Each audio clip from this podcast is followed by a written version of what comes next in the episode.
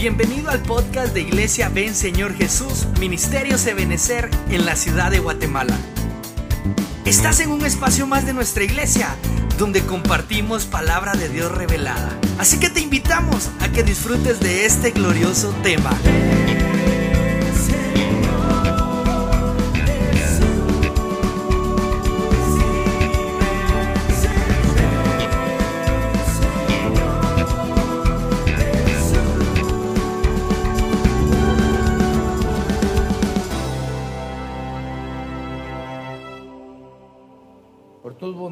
Misericordia y por darnos la oportunidad de llegar al trono de tu gracia.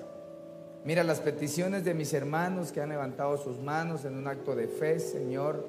Te pido que envíes la solvencia, la provisión, la ayuda que cada uno necesita y trae sobre nosotros, Señor, esa investidura de unción apostólica, profética, evangelística, pastoral y magistral. Ayúdanos a encajar, Señor, en, el, en, los principios bíblicos que nos ayudarán, Señor, a poder obtener el galardón del arrebatamiento. Gracias, Padre, gracias, Hijo, y gracias, Espíritu Santo. Amén, amén y amén. Dame una ofrenda de palmas al Señor. Aleluya, gloria a Dios. ¿Cuántos dan gloria a Dios al Señor? Bueno, esta mañana yo quisiera compartirles este tema al cual le pusimos el cuidado de todo cristiano según el Antiguo Testamento. Eh, obviamente Dios siempre, siempre ha instruido a su pueblo. Dios nunca nos ha dejado sin instrucción, sin guianza, sin parámetros. Eh, lo que ha hecho el hombre es precisamente eso, abandonar los principios bíblicos y tomar antojadizamente, ¿verdad? Lo que quizás le agrada a su alma, a su cuerpo, pero no tanto al espíritu. Y estudiando la Biblia, ¿verdad? Vi algunos cuidos que el Señor le, le dice a su pueblo en el Antiguo y otros en el Nuevo Testamento. Ahorita en el primer servicio vamos a ver los que el Señor pone en el Antiguo y en el segundo vamos a hablar los del Nuevo Testamento. Eh, quisiera preguntarte antes de empezar, ¿tú quieres cuidar tu vida? ¿Quieres cuidarte? ¿Quieres cuidar de los tuyos? Hablamos, estuvimos hablando el viernes de los sentimientos, ¿verdad? De la importancia de cuidar los sentimientos personales, pero también los sentimientos de la familia, del cónyuge, de los hijos, de los hermanos en, en Cristo. Y eso tiene que ver con el cuidado que nosotros debemos tener. Pero, pero en la Biblia nos, nos habla el Señor, le habla a su pueblo y le dice, ey, ey, ey, ey eh, cuídate de no hacer esto, cuídate de esto, cuídate de esto. Entonces, si yo logro obedecer su palabra, seguramente el Señor traerá bendición sobre nosotros. Si tú, hermano y hermana, obedeces y pones en práctica la palabra, Dios te va a bendecir, Dios te va a ayudar, porque Dios siempre retribuye la obediencia. Dios siempre bendice al hombre y a la mujer que se esfuerza, aún en nuestras debilidades. Porque como humanos, hermano, cada uno de nosotros tenemos una debilidad diferente. Sin embargo, en esa debilidad Dios perfecciona su poder. Dios, hermano, tiene, tiene un plan no de hoy, sino desde antes de la fundación del mundo, un plan específico para tu vida, una senda donde ya Dios trazó que caminemos y hay obras ahí que ya Dios ordenó que tú y yo hagamos. Entonces yo creo que tú y yo debemos sentirnos alegres porque el Señor nos tomó en cuenta y estamos aquí hoy porque Dios quiere hablarnos. ¿Cuántos dicen amén? Lo siento mero callado. Tal vez por la madrugada, ¿no? Bueno, veamos el primero. El libro de Éxodo, capítulo 34, verso 12. Dice el Señor, cuídate. ¿Qué dice ahí? Repita conmigo, despertamos. ¿Qué dice ahí? Cuídate. Diga conmigo, cuídate. Ajá. Dice, cuídate para que no celebres un pacto con los habitantes de la tierra a la cual tú vas, es decir, a los cananeos, por temor que resulte ser un lazo en medio de ti. Entonces, el primer cuido que el Señor le, le da a su pueblo es que debe percatarse que el lugar que ellos van a poseer, en este caso, en el nuestro, es el tiempo que nosotros estamos viviendo, porque el pueblo de Israel ya poseyó Canaán. Jesucristo ya dio la victoria ante los enemigos. Entonces nosotros estamos viviendo un tiempo de guerra, de conquista constantemente en muchas cosas. Ahora, como no hemos salido de la tierra aún, ¿verdad? Tenemos eh, alrededor de nosotros muchas cosas que nos pueden desenfocar de las cosas de Dios, nos pueden apartar de las cosas de Dios, nos pueden, hermano, enlazar en contra de las cosas de Dios. Acuérdense que la Biblia dice que el Señor es el que nos libra del lazo del cazador. Y a veces nosotros no nos damos cuenta, hermano, que nos empezamos a enredar, a veces en costumbrismos, a veces en pláticas, a veces en pensamientos, hermano, y realmente no es nada más que un lazo que se empieza a enrollar sutilmente en la vida de los creyentes. Y Dios les nos dice esta mañana, cuidémonos de esos lazos de engaño. Cuidémonos, hermano, de no dejarnos enredar a veces por las cosas vanidosas del mundo. Estamos viviendo un tiempo, hermano, donde la vanidad, donde el consumismo, hermano, donde el engaño, donde el pecado virtual ha crecido de una manera, hermano, exponencial, ha crecido. Antes la forma de pecar era diferente, ahora se peca diferente. No, pastor, el pecado es el mismo. Bueno, pues el pecado puede ser el mismo, pero la forma de obtener o de caer en una falta de pecado es diferente. Antes no teníamos el acceso, hace 20, ¿sí? 20 años, y realmente el Internet no hace mucho que, que floreció, pero no existía la forma de caer en un pecado en cuanto a nuestros ojos, en cuanto a nuestros oídos, como existe ahora. Ahora, hermanos, los niños, los jóvenes, los viejos, los todos tenemos en la palma de nuestra mano el lazo. Nos puede enredar tan fácilmente. Tan así que la misma tecnología nos, nos llevó a ponerle clave, ¿verdad? A nuestro teléfono. ¿Usted le tiene clave a su teléfono? ¿Quién dijo, quién gritó no? Ah, allá arriba. Ah, gloria a Dios. Pero todos los demás sí. Sus hijos le dejan ver su teléfono. Quitarle la clave. Es un lazo.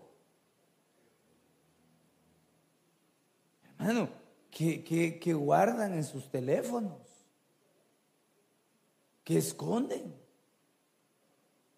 Es lamentable a veces, hermano, que dentro del cuerpo de Cristo se ha, se ha ensuciado tanto las vestiduras blancas como consecuencia de no cuidarse. Uno tiene que cuidarse, hermano. Las señoritas tienen que cuidarse. Ay Dios.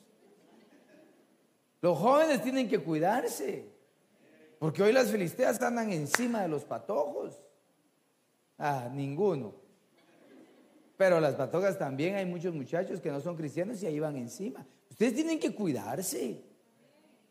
Cada uno de nosotros, dice la Biblia, hermano, que Dios nos ha constituido como el templo de su Santo Espíritu. Tenemos que cuidarnos, hermano, que, que, que, seamos impulsados carnalmente por medios eh, digamos, del teléfono o de los que están alrededor. No se necesita ser carnal para caer en un impulso carnal.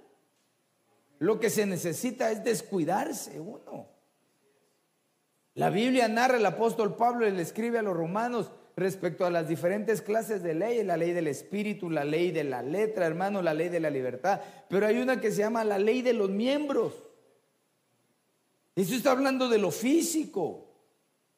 Y la ley de los miembros se activa, hermano, por medio de los sensores de los cinco sentidos, la vista, el oído, el tacto, se activa. Quiero preguntarle, ¿usted ha conocido gente que decía, no, esa hermana, esa hermana es súper espiritual y cayó en pecado? Sí, sí. Claro que sí. ¿Y qué pasó? Hipócrita. No, se descuidó. Grandes ministros hemos oído, hermano, que han caído en faltas. ¿Qué pasa? Se descuidó. No se percató que lo que está a su alrededor, hermano, le servía de lazo. No debemos jugar con el pecado, no debemos jugar con el pecado. A ver, repita conmigo, no debo, jugar con el pecado. No, hermano, a veces, a veces creemos que vamos a salir adelante. Mis amados hermanos, cuidémonos de no enlazarnos. Hay gente que empieza jugando y termina enlazado totalmente. Así que este no es una, eh, una llamada propia de ministerial, sino es un principio bíblico. Cuídate de no enlazarte. Cuídate de no amarrarte. Hay diferentes clases de amarres, ¿verdad, hermano? El más común es el casamiento, ¿verdad? Cuídate de no amarrarte con la persona equivocada. También está el amarre económico. Cuídate de no estar haciendo préstamos que no puedes pagar. Ah, es que ahorita nos vamos al puerto y no tengo dinero, ni nada que darte, le dice el otro. Entonces, mira, pues hagamos un préstamo, pero hermano, fíjese que yo creo que a veces cuando uno menos tiene es cuando más se atreve a hacer préstamos. Y realmente creo que el principio está equivocado. Cuando tiene la posibilidad de pagar y de, tener, quizá lo que quiere es una holgura de tiempo, pues entonces anímese. Pero de lo contrario, no. Porque las deudas económicas se vuelven un lazo de intranquilidad. de ahí pasan llorando, pastor, ore porque mire, los del banco me están llamando, que también parece que son un fastidio cuando empiezan a llamar, ¿verdad, hermano? Me están llamando. ¿Y qué pasó? Pues es que topé la tarjeta, hermano. Pero ¿y por qué compraste si no tenías? Es que la Biblia dice ir y comprar sin dinero. Mire, es que comprar con la tarjeta, entendí yo. No deba, aprenda a no deber dinero en el nombre de Jesús. Rico no es el que el que tiene, sino el que no debe nada. No debe nada, no le debo a nadie, así va. Porque la Biblia dice que si yo le debo a alguien, me hago esclavo de eso. Cuidado, cuidado, cuidado con caer con esas ofertas, ¿verdad, hermano? Porque si no se vuelven un lazo. Cuidado con quién te mezclas, cuidado con qué hablas, porque se vuelve un lazo. Cuidémonos en el nombre de Jesús. Este es un principio bíblico. Veamos el siguiente. Deuteronomio capítulo 4, verso 9. ¿Está contento todavía, verdad, hermano? Hoy nos vamos a ir bendecidos de la casa del Señor y con una instrucción que nos puede ayudar en toda nuestra vida. Dice la Biblia, solo, solo que cuídate. Aquí le dice dos cosas, cuídate tú y cuida bien tu alma. Cuida tu ser integral para que no olvides las cosas que tus ojos han visto y para que no se aparten de tu corazón todos los días de tu vida. Y tienes que darlas a conocer a tus hijos y a tus nietos. Cuídate de no olvidar la bondad de Dios. Quiero preguntar, ¿a cuántos Dios los ha ayudado aquí alguna vez que diga amén, pero fuerte en el nombre de Dios? Ah, Dios ha sido bueno. Hemos visto su bondad con los nuestros, con los que están alrededor de, nosotros y con nosotros mismos. ¿Cuántas veces Dios ha perdonado nuestros pecados, nuestras faltas, hermano? ¿Cuántas veces en medio de una situación difícil vemos la extensión de la bondad de Dios utilizando un hermano, una hermana, utilizando los medios que hasta cuervos usa Dios para bendecir a sus siervos y a sus siervas? Es decir, que hemos visto las bondades de Dios. Una bondad de Dios, hermano, es también venir a su iglesia o que tú te postres a orar en tu casa y que sintamos la presencia del Dios vivo. Esa es una bondad. Porque mire, hermano, la mera verdad es de que tu Dios y mi Dios, Él es el dueño y el creador de todos los universos. Él, él, no, él no puede habitar en un lugar porque Él lo llena todo en todo lugar, hermano. Y aún así, teniendo el poder sobre toda la naturaleza, sobre las leyes gravitacionales, sobre todo, todo, todo, aún así, cuando tú y yo invocamos su nombre, Él se acerca a nosotros para ayudarnos y para ministrarnos. ¿Has sentido tú la presencia del Señor? Te voy a preguntar algo. ¿Sentiste la presencia del Señor hoy? Porque ese es el todo de nuestra, de nuestra, de nuestra comunión.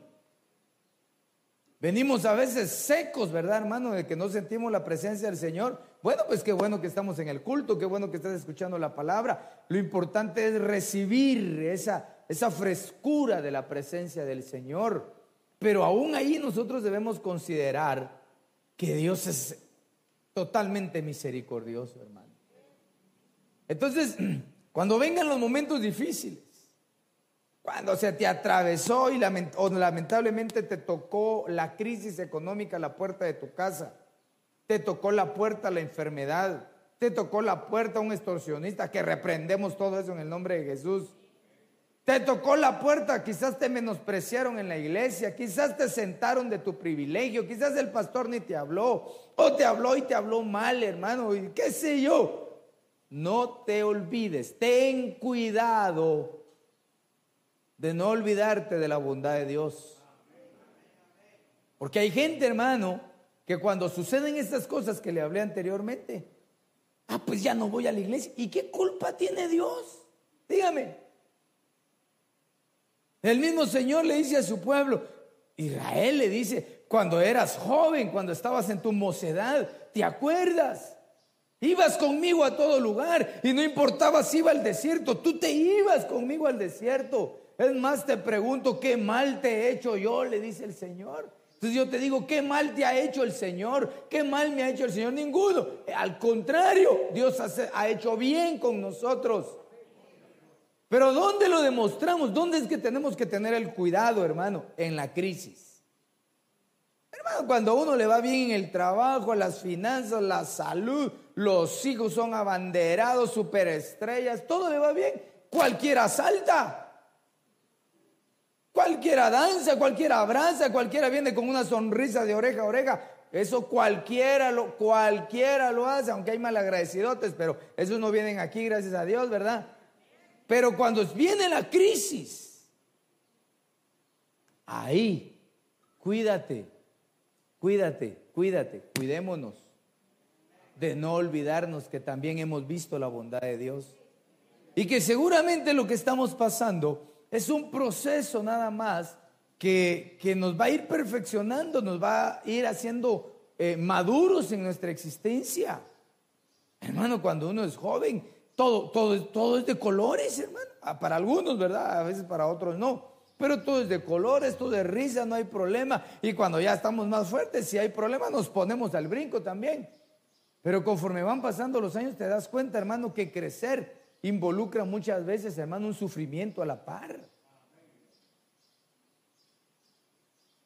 Cuando, cuando, cuando uno empieza a crecer, empieza a ver las cosas como son. Cuando uno está soltero, los tres mil quetzales, dos mil o mil quetzales que puede ganar le alcanza para comprarse todos los chicles que quiere en su vida.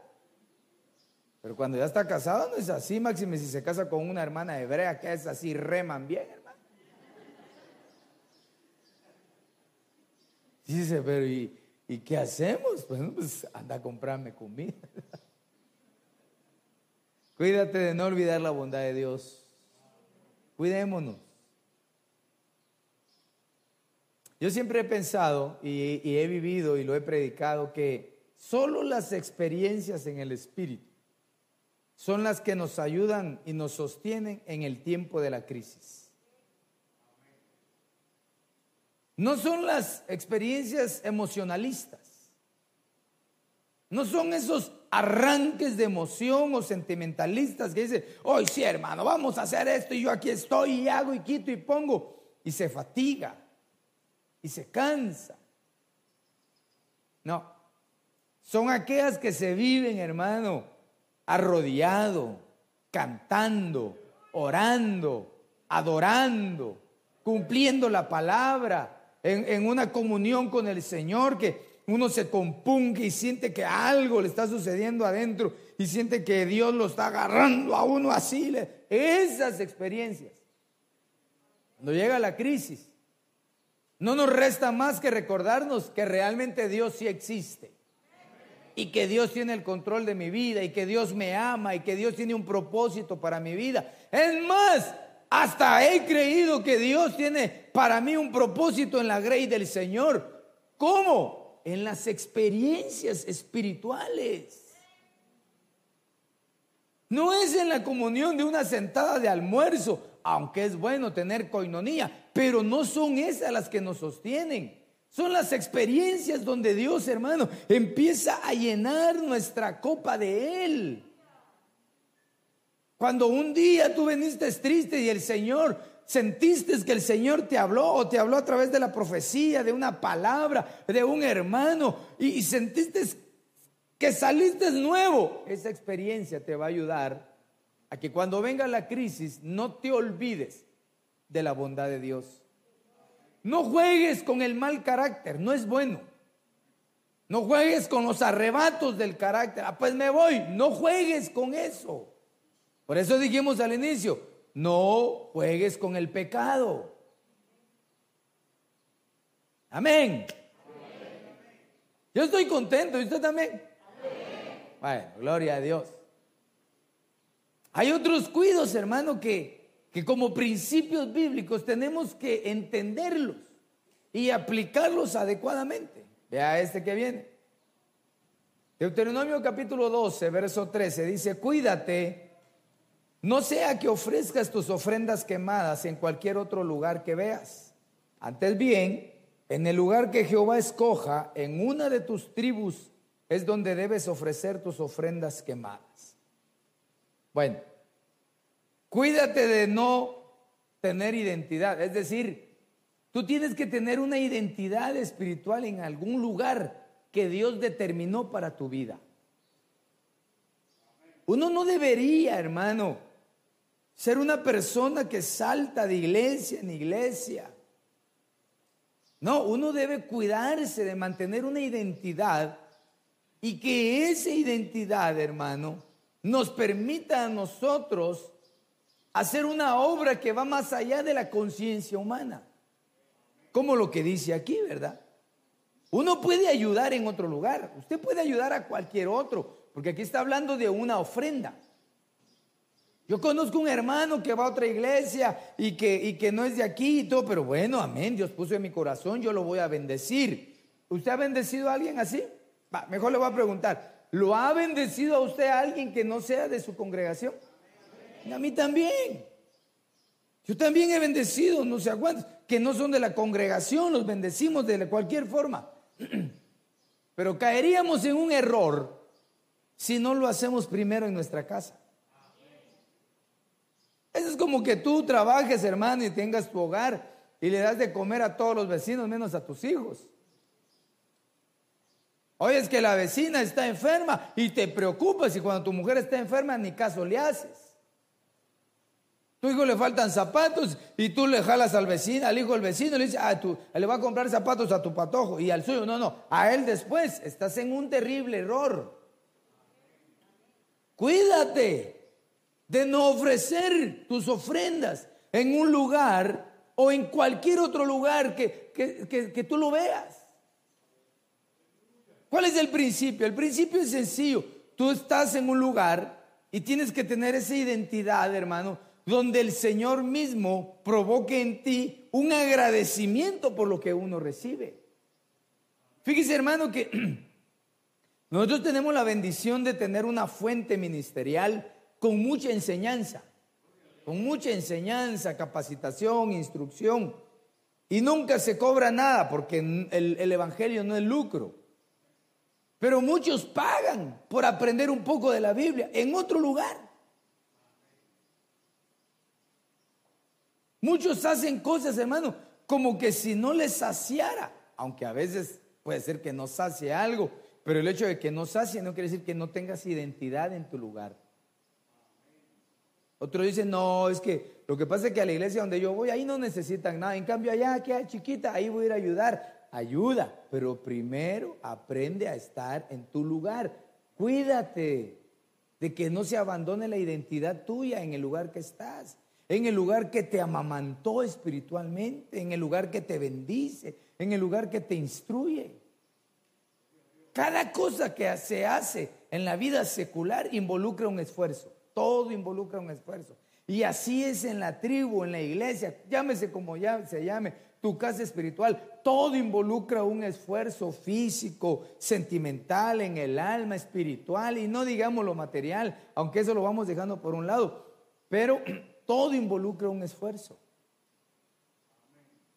Solo un amén. Cuídate, cuídate. Ten cuidado, hombre. Aprende. Aprenda, va, va, vaya pues, para que no os sintáis mal.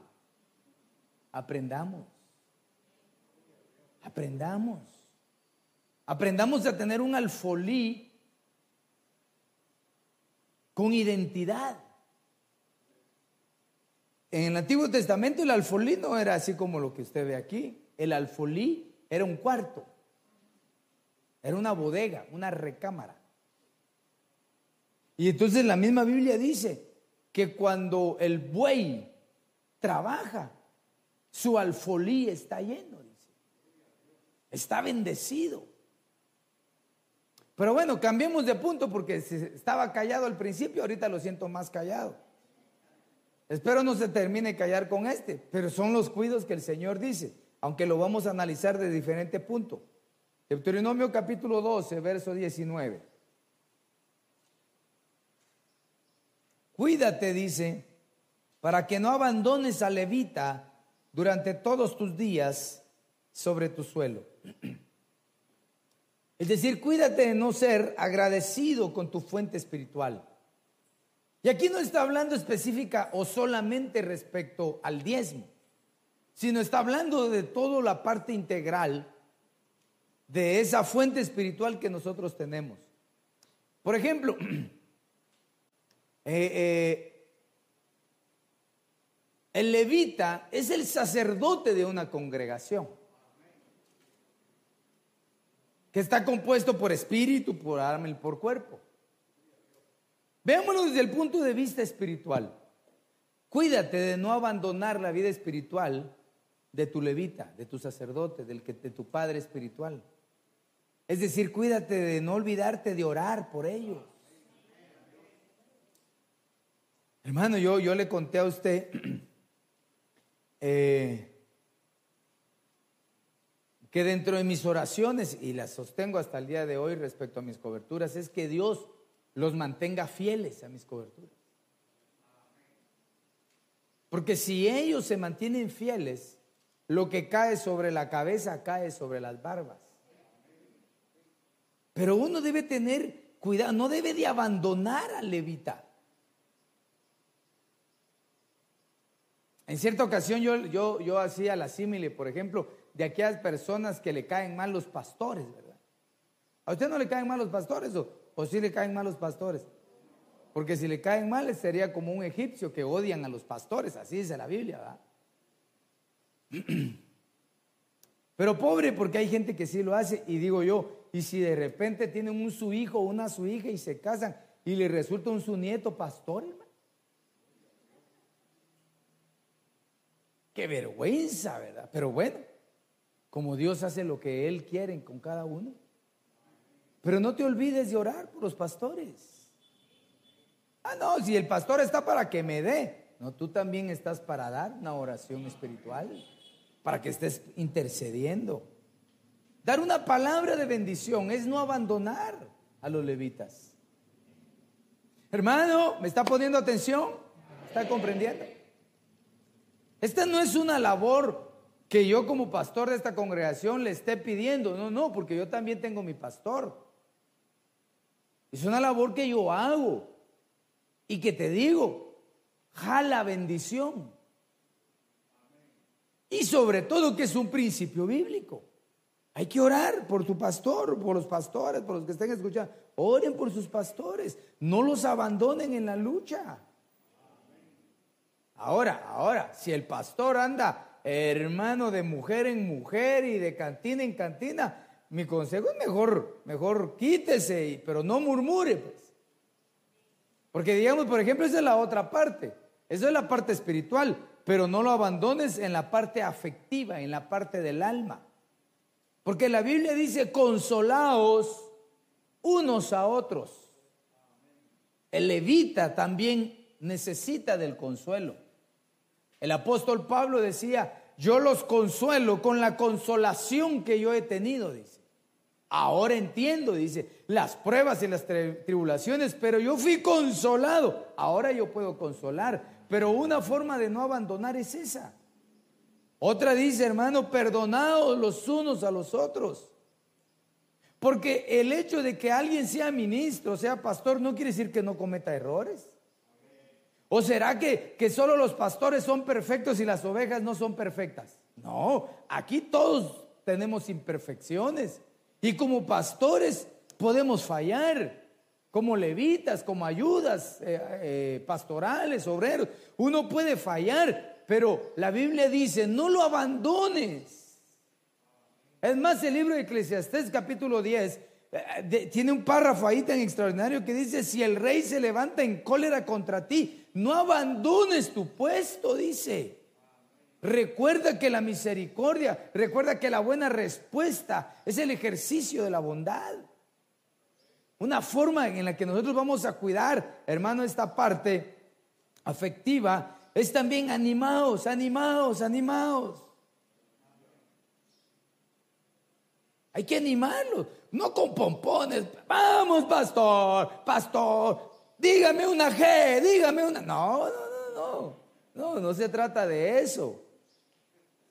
Pero cuando hay crisis, porque hay crisis de toda naturaleza en una congregación, hay que animarlos.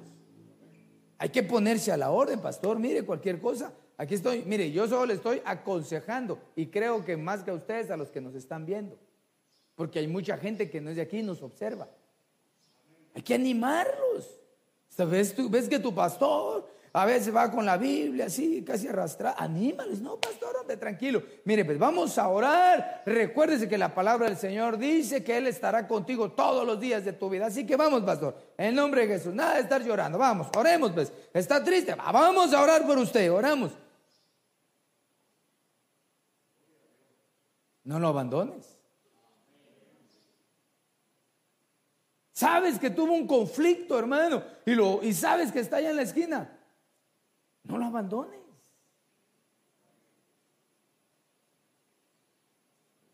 Porque cuando alguien tiene una necesidad, a que venga, que venga y que me ayude, pero no lo abandones. Ese es un principio. Cuídate, cuídate de no abandonarlo.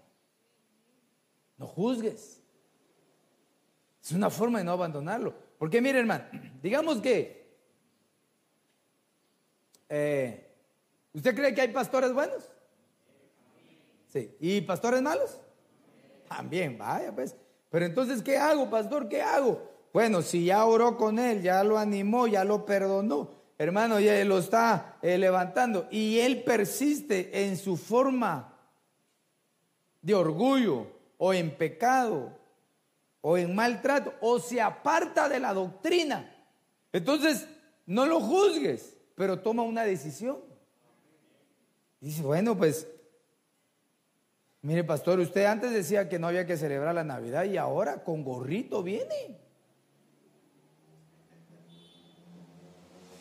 Pastor, mire, fíjese que usted, la verdad es de que antes decía que solo una mujer, ahora dice que hay mujer para el cuerpo, para el alma y para el espíritu. Pastor, yo creo que usted está mal. Y cada vez que sube el pastor a predicar, está sentada la gente. Es que bárbaro. Y ahorita va a decir eso. Y ya van a ver ahorita. No caiga en eso. Mejor tome una decisión. No se condene, no se condene. Porque al final ese hombre tendrá su gloria, la gloria que lo cubre. La tomó bien, la tomó mal. Eso serán otros, otra situación que él tendrá que dar cuenta. Pero en cuanto a nosotros, no juzguemos. No murmuremos, mejor. No, yo creo que, yo creo que ahora ya solo falta que, que me ponga a hacer otras cosas negativas. No, no, no. esto no es de Dios. O sea que se, no, usted dice que hay que ser estable. Sí, hay que ser estable en el lugar donde el río corre. Pero donde el río no corre, ¿de dónde vas a beber? Amén. Bueno, hablemos del cuerpo. No abandones al pastor en lo físico. Apoya, ayúdale. No le den chicharrón al pastor.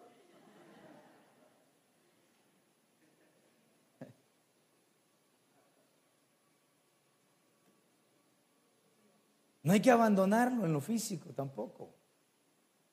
Acuérdense que vimos en la semana de oración de las 60 estacas, ¿verdad? Vimos un, eh, vimos un punto de los 12 gobernadores.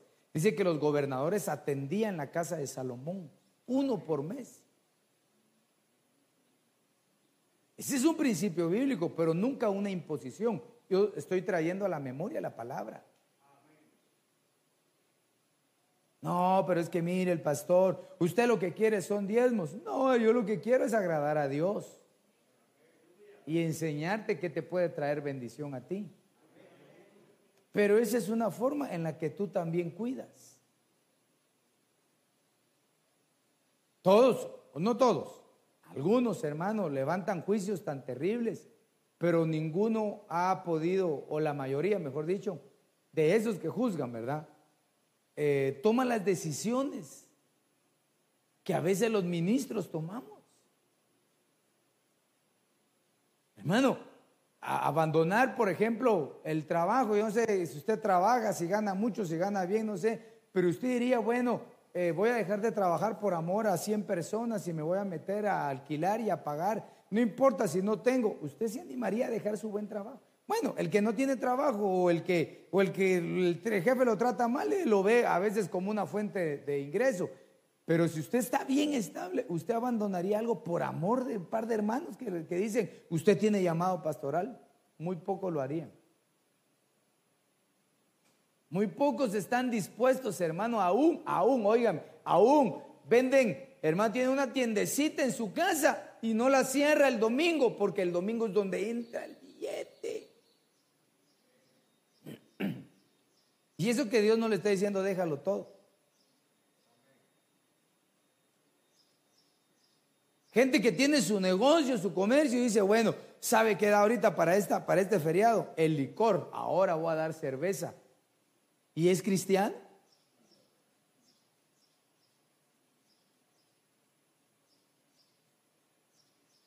¿Y también usted metido ahí? ¿Qué hace? Este está como el, como el patojo que dice, mire, voy a ir a los 15 años de una mi amiga, pero usted es cristiano. Sí, no, voy a ir, pero no voy a bailar, dice. Entonces, ¿a qué va? A predicar el Evangelio. No sea mentiroso, hombre.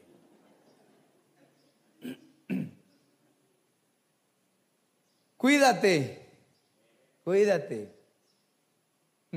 Y fíjese que el final de todos estos cuidos cuidando. Porque aquí te dice, cuídate, pero realmente lo que nos está diciendo es, cuida de dejar de hacer algo para otro.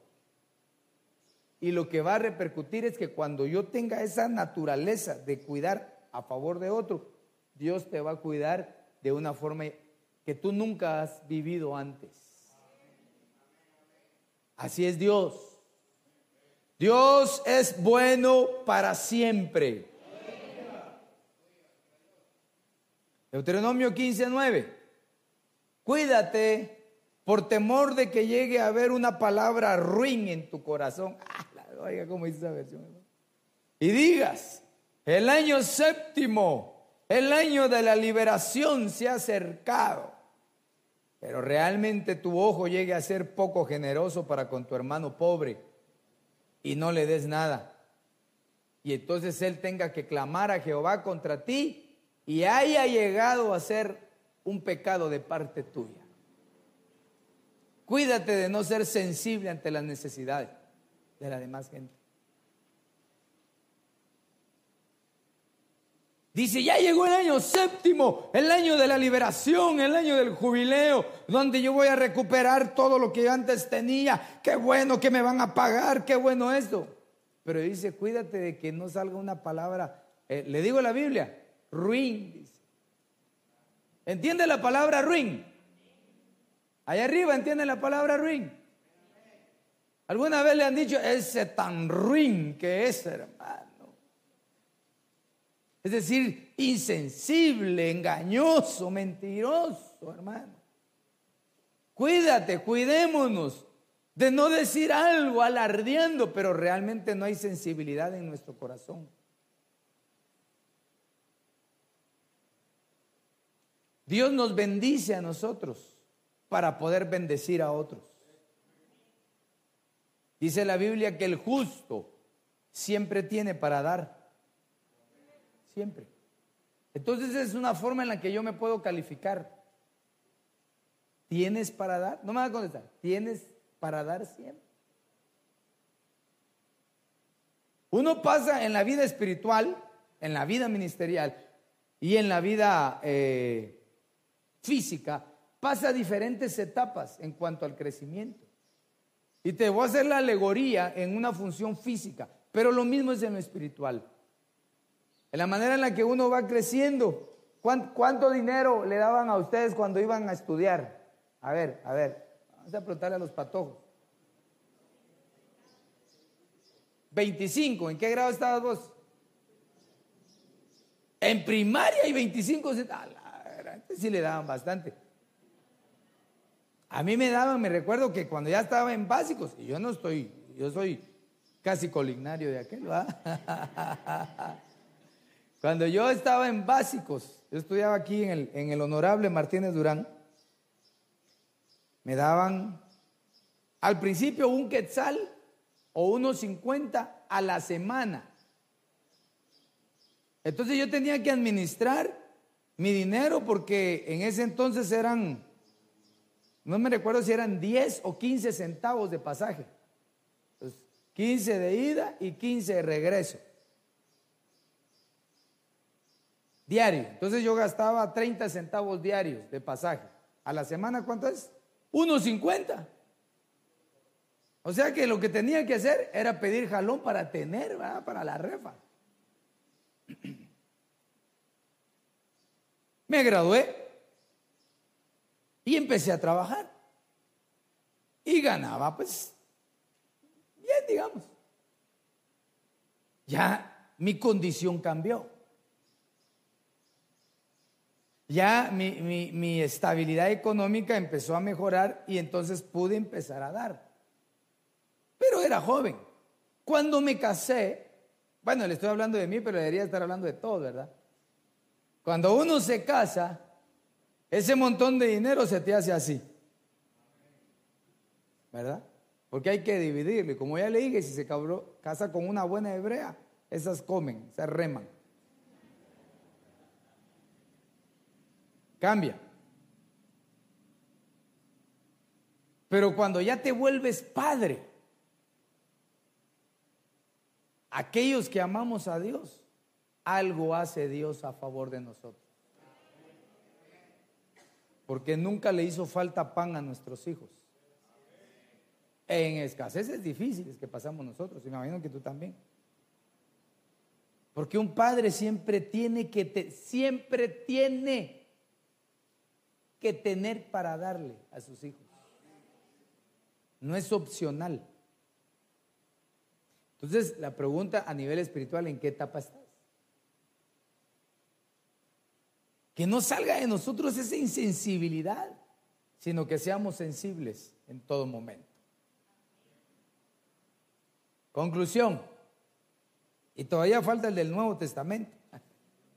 Segunda de Crónicas 19:7 dice la Biblia, ahora pues, permanezca sobre vosotros el temor de Jehová, tened cuidado y hacedlo así, porque para con Jehová nuestro Dios no hay maldad.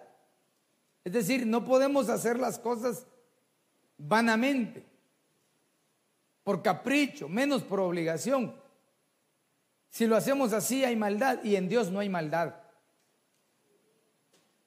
Qué duro es cuando le exigen a uno. Yo no sé qué vas a hacer, pero yo necesito eso ahorita. Y tú no tienes. Esa es como una maldad a veces. Ni acepción de personas hay en Dios, ni admisión de cohechos. Entonces la Biblia dice, ten cuidado. Tengamos cuidado de qué? De hacerlo así, de hacer qué? Hacer todo lo que, todos los cuidados que Él pidió. Dios, a la verdad, tiene un propósito maravilloso para su pueblo. Siempre Dios ha estado dispuesto en bendecir a sus hijos y a sus hijas. Lo que pasa que muchos no hemos sido formados a la luz de la palabra. Hemos sido formados a la luz de los criterios de los humanos, de los criterios del sistema. Pero cuando yo empiezo, hermano, a encajar en los principios bíblicos, yo te aseguro, no por mi vida, aunque yo soy testimonio de eso, te lo aseguro porque la palabra de Dios así lo dice en la manera que tú y yo tengamos cuidado y hagamos las cosas para Dios como se deben de hacer, entonces tu vida va a cambiar, tu familia va a cambiar, tus generaciones van a cambiar. Siquiera tus hijos y mis hijos fueran renovados en los pensamientos quizás con los que nosotros crecimos. Algunos crecimos con el pensamiento, hermano, que cada quien se tapa con su propia chamarra y que cada quien mire cómo salga adelante. Pero la verdad es que la Biblia dice que nosotros que hemos recibido misericordia, debemos dar misericordia. A veces es complicado cuando se tienen muchos hijos. Y procurar alcanzar y llegar a todos, a lo mejor se podría de una forma, pero con pocas cosas. Pero yo creo que el principio es que cuando tú hayas recibido algo, tú te recuerdes que también tienes que dar algo. Dios no necesita de nosotros. Oye, Dios no necesita de nada material, porque Él es el dueño, dice la Biblia, del oro y de la plata y de todo cuanto hay. Somos nosotros los necesitados de la bendición de Dios. Somos nosotros los necesitados de la aprobación divina. Yo soy un necesitado de, de, comprender los principios y ponerlos por obra porque no tenemos opción. O encajamos en los principios bíblicos, hermano. O, o si no lo hacemos, seguramente no nos perseguirán las bendiciones. Y yo anhelo que en mi vida y en tu vida las bendiciones de Dios te persigan. Que no estemos ya siempre en una etapa, Señor, ayúdame, Señor, esto, hermano, ore por mí, hermano, le encargo, le encargo al otro, sino que tú, sentado, pero con obediencia, teniendo los cuidos y poniendo en práctica la palabra del Señor, como dice la Escritura, mi siervo, mi justo, cuando duerme, cuando reposa, yo le doy. Qué lindo es cuando te levantas y sabes que Dios ahí está. Cuando sabes que no es el esfuerzo humano, sino es el encajar en los principios de Dios. A mí me bendigo el mensaje. Yo espero que tú te vayas en tu corazón con una enseñanza. No que, no que la guardes en tu mente o la apuntes, sino que la pongamos por práctica. Que nos evaluemos y digamos de veras que yo no he tenido cuidado de esto. Yo no he tenido cuidado de esto. Y te vas a dar cuenta que entonces tu dependencia va a cambiar de depender de los hombres a depender de Dios solamente. Vas a ver la necesidad de otros a tu diestra y a tu izquierda, pero la provisión en tu vida. ¿Qué hicimos? ¿Qué hicimos? ¿Brinqué más? ¿Grité más? ¿Aplaudí más? ¿Cumplí la palabra? Sí, ahí está. Ahí está el principio de la bendición de los hombres y de las mujeres. Ahí está, en cumplir su palabra. Ponte de pie, por favor. y vamos a orar al Señor. Te aconsejo y te invito a que puedas ver los cuidos del Nuevo Testamento. Mejor los dejamos ahí. Ahí en tu lugar levanta tu voz al Señor y dile, Señor, gracias porque tú has cuidado de mí. Has cuidado de los míos. Has cuidado de mi vida. Ahora he aprendido a la luz de tu palabra que debo cuidar de muchas cosas que tú me enseñas. Señor, yo oro esta mañana clamando tu misericordia sobre tus hijos y sobre tus hijas. Y te pido, Señor, que venga esta mañana una bendición especial sobre aquellos que anhelan poner por obra tu palabra. Ayúdanos a no olvidarnos de estos principios que estableciste en tu palabra, Señor. En el nombre de Jesús.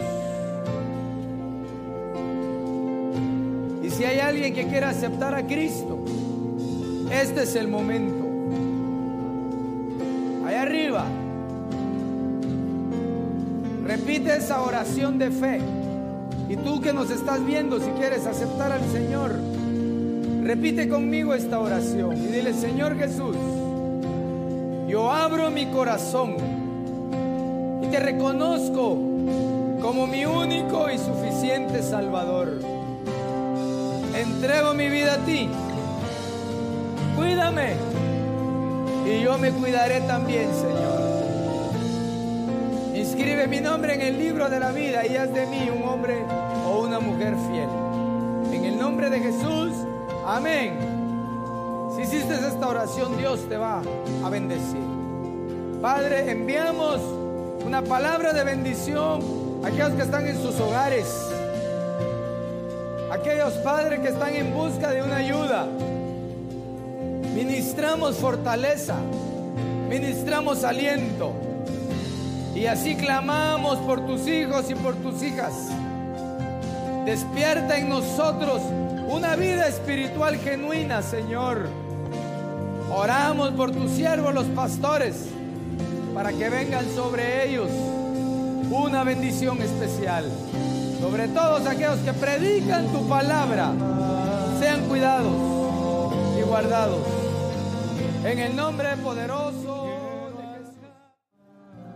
Padre, en el nombre de Jesús, enviamos con bendición a tus hijos y a tus hijas a sus hogares. Te pedimos, Señor, que en este inicio de semana y durante ella, sean bendecidos, sean ayudados, sean guardados y danos la fortaleza para poner por obra tu palabra. Los bendecimos a cada uno por nombre y te damos a ti toda la gloria y toda la honra. En el nombre de Cristo Jesús. Amén, amén y amén. Y el pueblo del Señor dice... Esperamos que este tema haya sido de bendición para tu vida. No olvides seguirnos en nuestras redes sociales como Iglesia de Cristo, Ven Señor Jesús, Ministerios Ebenecer. Recuerda, todo tiene solución. Hasta la próxima. Bendiciones.